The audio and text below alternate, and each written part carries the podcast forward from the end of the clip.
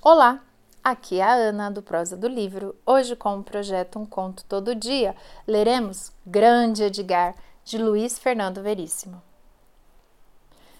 Já deve ter acontecido com você. Não está se lembrando de mim? Você não está se lembrando dele. Procura freneticamente em todas as fichas armazenadas na memória o rosto dele e o nome correspondente e não encontra. E não há tempo para procurar no arquivo desativado, ele está ali na sua frente, sorrindo, olhos iluminados, antecipando a sua resposta. Lembra ou não lembra? Neste ponto, você tem uma escolha. Há três caminhos a seguir. Um, o curto, grosso e sincero. Não. Você não está se lembrando dele e não tem por que esconder isso. O não, seco, pode até insinuar uma reprimenda à pergunta. Não se faz uma pergunta assim, potencialmente embaraçosa a ninguém, meu caro. Pelo menos não entre pessoas educadas. Você devia ter vergonha. Não me lembro de você e mesmo que lembrasse, não diria: passe bem.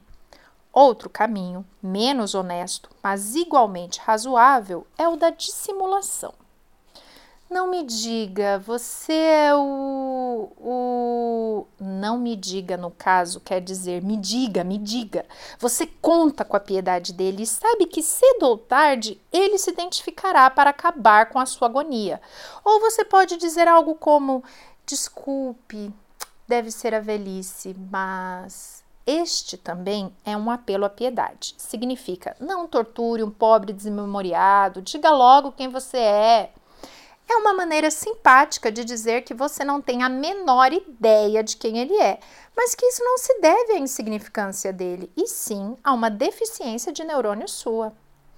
E há um terceiro caminho, o menos racional e recomendável, o que leva à tragédia e à ruína, e o que naturalmente você escolhe. Claro que estou me lembrando de você. Você não quer magoá-lo, é isso. Há provas estatísticas de que o desejo de não magoar os outros está na origem da maioria dos desastres sociais. Mas você não quer que ele pense que passou pela sua vida sem deixar um vestígio sequer. E, mesmo depois de dizer a frase, não há como recuar. Você pulou no abismo, seja o que Deus quiser. Você ainda arremata. Há quanto tempo? Agora tudo dependerá da reação dele. Se for um calhorda, ele o desafiará.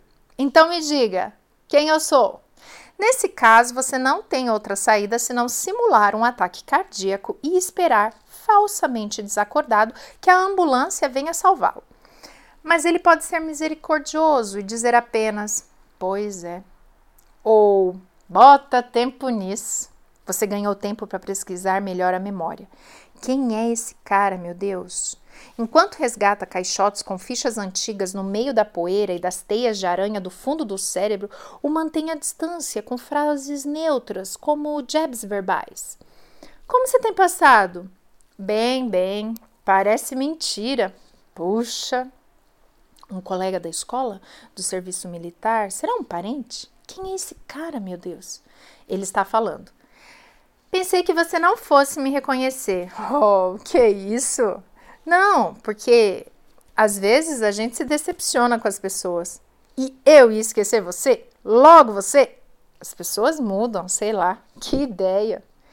É o Ademar. Não, o Ademar já morreu. Você foi ao enterro dele. O, o como era o nome dele? Tinha uma perna mecânica, Resende.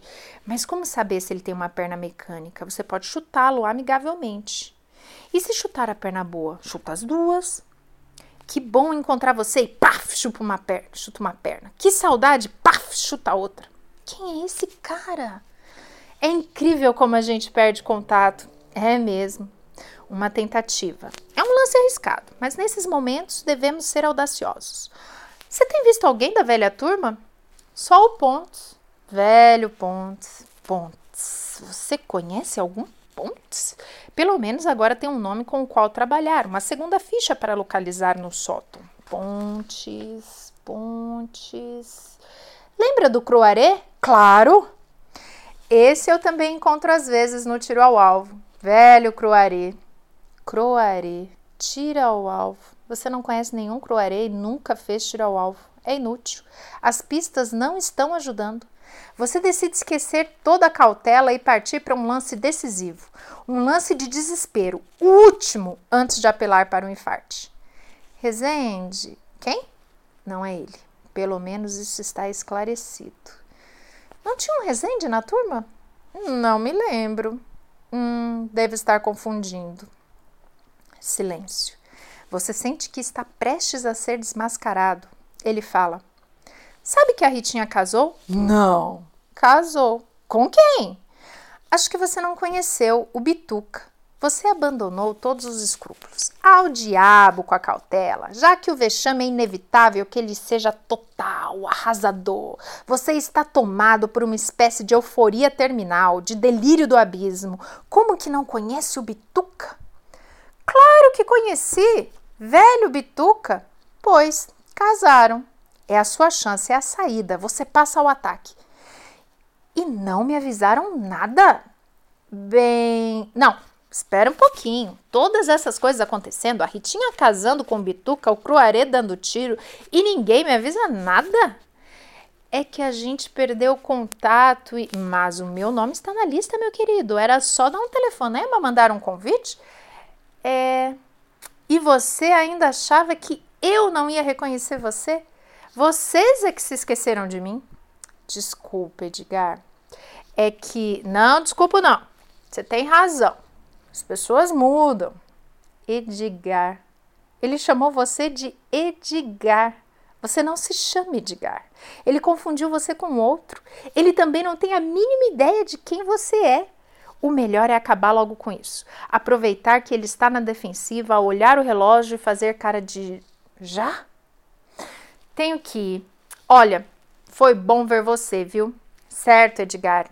E desculpe, hein? Oh, que isso, precisamos nos ver mais seguido.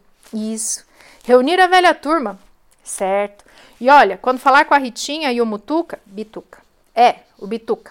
Diz que eu mandei um beijo. Tchau, hein? Tchau, Edgar.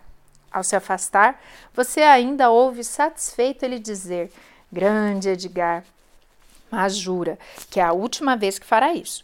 Na próxima vez que alguém lhe perguntar: Você está me reconhecendo? Não dirá nem não, sairá correndo.